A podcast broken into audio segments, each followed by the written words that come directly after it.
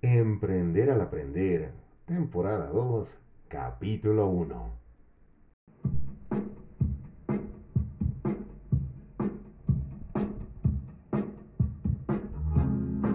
Bienvenidos a Emprender al Aprender, nuestra reunión semanal para hablar de emprendimiento, desarrollo personal y digitalización.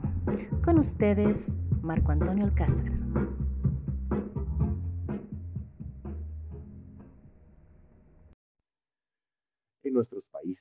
Es muy natural ver cómo emprendimientos familiares se transforman con los años en medianas o grandes empresas de gran éxito y reconocidas por todos.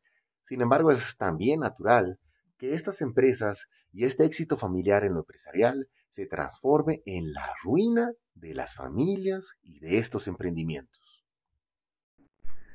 Y esto nos lleva a pensar, ¿cuándo fue la última vez que las ventas de un gran negocio se hundieron debido a una riña entre hermanos? ¿Una pelea entre esposos? ¿Una disputa entre padres e hijos? Por extremo que pueda parecer, esto sucede todo el tiempo en los negocios familiares. Cientos de familias en nuestro país saben que deben enfrentar problemas que normalmente no se les presentarían a los demás negocios.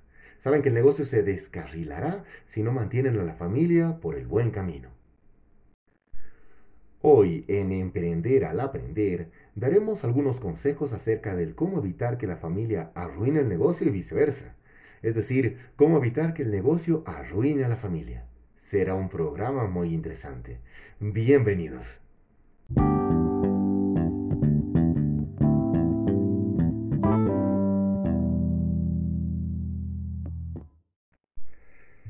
Para graficar un poco los roles que se van generando en empresas familiares, vamos a imaginarnos que al igual que en cualquier empresa, los integrantes adoptarán un rol específico dentro de la misma y tendrán la responsabilidad de asumir tareas y retos particulares. Por ejemplo, y solo para graficar de lo que hablo, podemos pensar que el papá de la familia será el que decide. Tendremos en él la figura de fundador y la cabeza del negocio familiar. En grandes empresas sería algo así como el director de la empresa, el que finalmente ve por los intereses de todos los accionistas. De la misma manera, la mamá asumirá el rol de la gerente de finanzas. Ella velará porque todo lo referido a costos se encuentre solventado, los proveedores pagados puntualmente y los créditos cobrados de manera estricta. El hijo tendrá la figura del gerente general. Es el que tiene la energía y las buenas ideas el que está al tanto de todos los avances tecnológicos, nuevos mercados, nuevas formas de administración, él será el innovador por naturaleza. En esta familia, y nuevamente solo para ejemplificar los roles que podrían establecerse en cualquier empresa que tenga estas características familiares, tendremos a la hija, que será la entendida académica, y que por su dedicación cuenta con un currículum extraordinario Podrá ser una estrella en cualquier empresa, pero se encontrará dando apoyo a su familia y de alguna manera a su emprendimiento. Por otra parte, dentro de estos actores que conforman la empresa familiar, no podemos olvidar a los parientes políticos influyentes, los yernos, las nueras, que si bien serán como esos socios de alguna manera con voz y voto dentro de la empresa, serán vistos con recelo por los demás accionistas y por ello quizás se quejarán alguna vez de que no son tratados al mismo nivel que el resto de los mismos. En todo este juego de poder, pensaremos que el padre de familia, ese que hemos visualizado como el director ejecutivo de la empresa, se encuentra paranoico por las despedidas. Él sabe que es hora de retirarse, pero ¿cómo puede dejar el negocio que construyó con sus propias manos? En este escenario surge entonces la rivalidad entre los hermanos, los padres, los cónyuges. Y realmente, si bien el problema es quién dirigirá a la empresa, en cualquier discusión saldrán los trapitos al sol de las cosas que pasaron en la familia, en el colegio, en la universidad, en todo lo que conlleva la vida familiar. Pues bueno, armada toda la trama de nuestra novelesca empresa familiar, les aseguro que han reconocido los personajes que he mencionado casos reales de empresas reales que tienen problemáticas similares. La pregunta que surge es, ¿podrán cooperar a la hora de dirigir el negocio esta familia? Cuando los padres detectan los problemas en la empresa, ¿podrán despedir a su gerente general que es a la vez su hijo?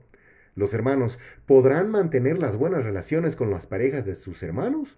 ¿Compartirán desinteresadamente el negocio? Planteado todo esto, nos vamos a preguntar, ¿cuál es la mayor amenaza que puede enfrentar en el negocio familiar? Duele decirlo, pero no es más que la familia. Varios estudios revelan que solo un tercio de las compañías familiares sobreviven hasta la segunda generación y que solo el 10% de las mismas llegan hasta la tercera generación. Los temores del papá ante la posibilidad de que los muchachos empiecen a trabajar en el negocio están justificados, sobre todo cuando los hijos se sienten con derecho, estén o no calificados. Una vez que el papá contrata a los hijos, los límites entre el hogar y el trabajo se difuminan. Su esposa, que una vez fue su mano derecha, comienza a aprovechar el desayuno para expresarle su preocupación por el modo en que está tratando a los muchachos. Estos últimos, en vez de poner atención a lo primero, solo se dedican a afianzar su poder. Además, se muestran lejanos y resentidos en vez de agradecer la oportunidad que se les brinda en el desarrollo de la empresa familiar. En este contexto, ¿qué debería hacer el papá? ¿Debería ocuparse de estos problemas como lo hace con cualquier otro problema que se le presente al negocio? Debe crear un clima propicio para expresar opiniones, intercambiar ideas y trabajar en equipo. Eh, debemos pensar que ya no puede resolver sus asuntos solo y en tranquilidad. Ahora papá debe aprender a compartir información y a delegar en este gran negocio familiar. Si esto resulta difícil, tal vez sea la hora de contratar un asesor completamente externo que lo ayude a lidiar con las situaciones emocionales. Este particular gerente debe aclarar muy bien las reglas antes de que los muchachos aborden la compañía. No debe contratar o conservar a nadie por el simple hecho de que éste es un miembro de la familia. Esto de por sí es un reto muy grande. Por otra parte, debemos pensar en la mamá, a la que vamos a llamar la directora de finanzas. Tal vez no siempre mantendrá el título de directora de familia, pero la presencia de ella en la firma será crucial. Ella siente con mayor profundidad los roces entre su esposo, los niños y la parentela. Cuando los problemas laborales afectan la salud de su familia, mamá debe ejercer su influencia. Y es que ella debe conocer al máximo la empresa, si no es quien más la conoce. Luego, quizás el mayor reto será incluir a la familia política. Si trata a su nuera como una extraña, incrementará cualquier problema existente entre los hijos y su esposo. Mamá debe lograr que el hogar sea un refugio libre del trabajo. Y si realmente ha logrado la hora de que papá se retire, mamá debe animarlo a que se jubile. Por otra parte, él o la hija mayor cumplirá el rol de entusiasta de la empresa. Lo que le falta de experiencia le sobrará en ideas. Su único obstáculo será su papá. Por lo general, disentirá de cuatro maneras. Estrategias comerciales. El hijo apostará por nuevas tecnologías, sistemas y líneas de productos, mientras que el papá querrá continuar con lo que ya funciona y le es cómodo y conocido.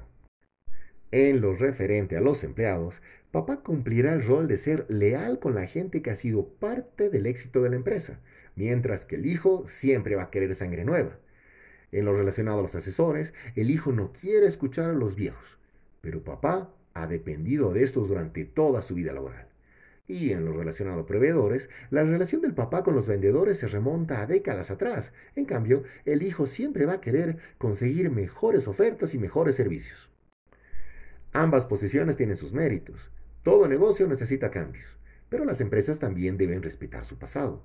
Es posible que los viejos empleados no tengan el vigor de los nuevos contratados, pero aún pueden ofrecer su experiencia en lo que corresponde a la relación con los clientes y los proveedores. Afianzar los lazos con los proveedores es excelente, pero también es positivo revisar de vez en cuando los contratos o hacer alguna licitación de prueba. Si el rol que te corresponde es de un hijo que quiere implementar nuevas tácticas en el negocio familiar, lo mejor es reconocer primero no solo los logros del papá, sino además su punto de vista.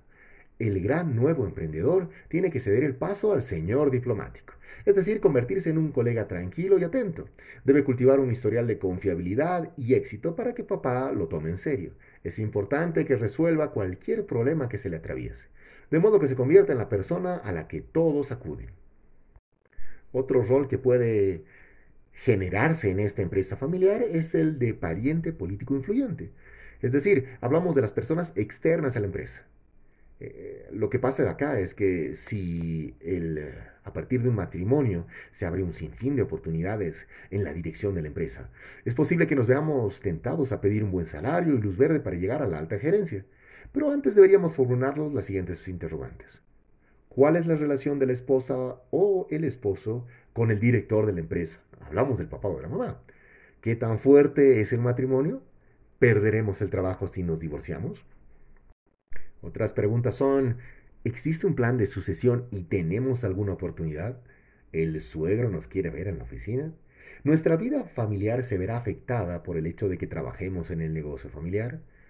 Suponga que su esposo trabaja para su padre.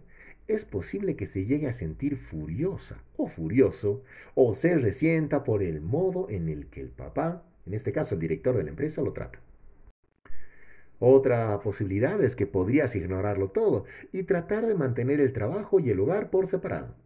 El mejor enfoque es apoyar al esposo, que a su vez debe reconocer que usted es accionista legítima de la familia y de la firma. Lo mejor es conocer al máximo todo lo que está pasando en la compañía de modo que podamos saber si las quejas son justificadas o no. Es importante que nos convirtamos en mediadores y que busquemos un punto medio cuando sea posible. Ahora bien, ¿qué pasa cuando el fundador de la empresa no quiere jubilarse? ¿Por qué no se retira el director o directora de la empresa? ¿Acaso papá o a veces mamá no quiere pasar sus años dorados dedicándose a temas que sean de su interés, la jardinería, jugar fútbol, viajar? Algo en lo que hay que pensar es que el negocio es su gran logro. Ha sido el sustento de la familia y es por lo que se ha levantado temprano todos los días. Es decir, es su razón de vivir o ha sido su razón de vivir durante mucho tiempo. Esta cabeza de familia no solo estará enfrentada a problemas de identidad, sino que también estará preocupada por el motor de sus finanzas personales. Además, está el problema de nombrar al próximo jefe. Es posible que los familiares no tengan la confianza en la siguiente generación, o tal vez está claro, o tal vez no está claro en todo caso, quién debería ser el sucesor, pero nadie quiere causar una pelea familiar. Antes de traspasar el negocio familiar, piense bien qué es lo que quiere hacer. ¿Está usted cansado de las constantes exigencias de la firma o todavía se siente entusiasmado por la misma cada día? Quizás usted envidia a sus amigos que viajan y juegan con sus nietos o la idea de no tener una agenda le causa indigestión. Independientemente de lo que decida ahora, si usted cumple el rol de fundador de la empresa, comience por cultivar a un sucesor. Un largo periodo de transición puede ser muy beneficioso. Luego forma una junta de directores que asuma parte de sus funciones. ¿Cuál será esta junta de directores? Pues la familia. Otro escenario que se podría pensar como conflictivo es el de los hermanos y las hermanas que rivalizan. Trabajar con hermanos es siempre una situación que puede resultar inestable. Después de todo, la mayoría de la gente carga con su bagaje emocional desde la niñez, hasta bien entradas o adultez. Independientemente de qué edad tengamos, siempre queremos que nuestros padres nos privilegien antes de los demás. Hay hermanos capaces de trabajar en conjunto sin mayor problema, pero también hay muchos que pelean por la autoridad, el poder y el dinero en vez de concentrarse en dirigir a la firma familiar. Si trabajamos con otros hermanos, debemos estar al tanto de que siempre podrá desatarse un clima de confrontación. Lo mejor es que papá convoque a una cumbre familiar en un lugar neutral para solucionar este tipo de situaciones. También debemos pedirle a todo el mundo que se apegue a los seis mandamientos de la conducta. Primero, solo expresaremos nuestro desacuerdo en privado. Luego, apoyaremos la decisión del equipo, aunque personalmente no estemos de acuerdo. Otro aspecto importante es que acudiremos a una sala de apelaciones de hermanos antes de ventilar públicamente cualquier problema. Asimismo, aceptaremos que nuestro salario sea el que se pague en el mercado por nuestro puesto de trabajo. También debemos aceptar que si no podemos zanjar alguna diferencia, nos reduciremos el sueldo para poder contratar a alguien que medie entre nosotros. Por tanto, es preciso que determinemos cómo se tomarán las decisiones entre hermanos, por mayoría o por decisión de un líder. Si nos damos cuenta de que no podemos trabajar constructivamente junto a nuestros hermanos, una solución será dividir el negocio. Otro problema que puede surgir es que si ha soñado que su hijo o hija lo acompañarán en el negocio, ese sueño se podría convertir en una pesadilla. Su hijo está gordo, pero no está dando la talla y todo el mundo lo sabe. Tal vez quiera darle más tiempo a su hijo o ofrecerle otro puesto, pero al final tendrá que enfrentar esta realidad.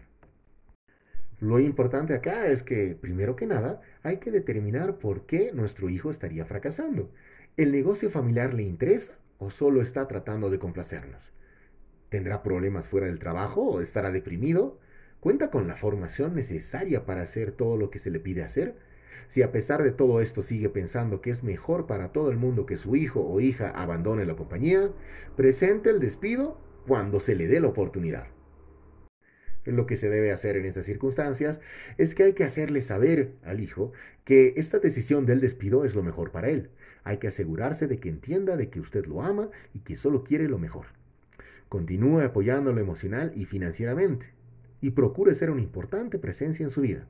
En el tema del apoyo financiero estamos hablando de bueno, una persona que inicia de alguna manera su vida económica. No estamos hablando de mantenerlo por toda la vida, ni nada por el estilo.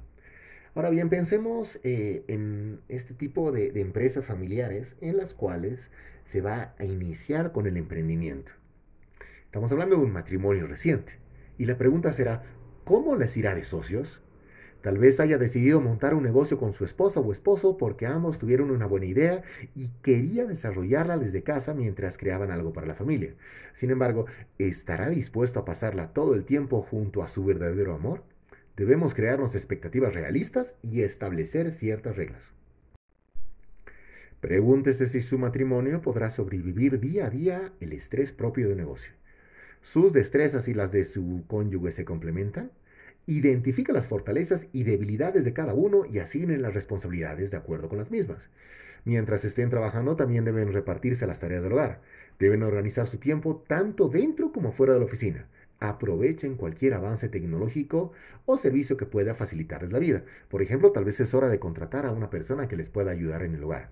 Nunca debemos permitir que el negocio se apodere de nuestra vida familiar.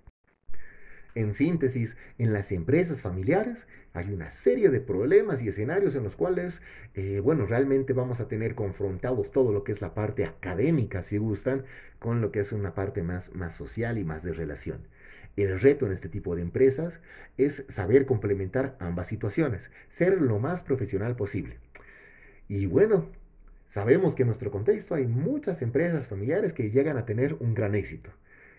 ¿Cómo se llega a ese éxito? Pues a través de esta conjunción. Esperemos que este, este tipo de análisis que hemos realizado durante el programa de hoy les haya sido útil.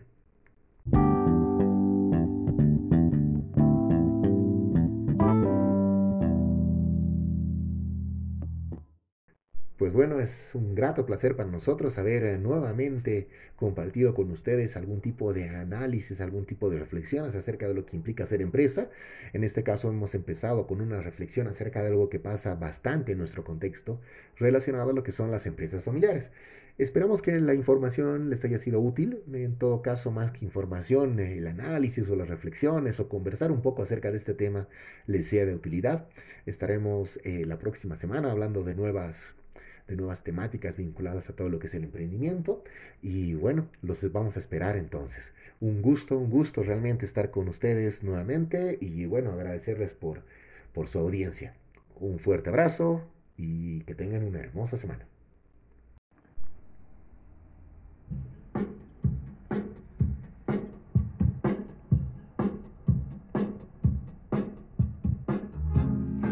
Gracias por acompañarnos una vez más a su programa Emprender al Aprender.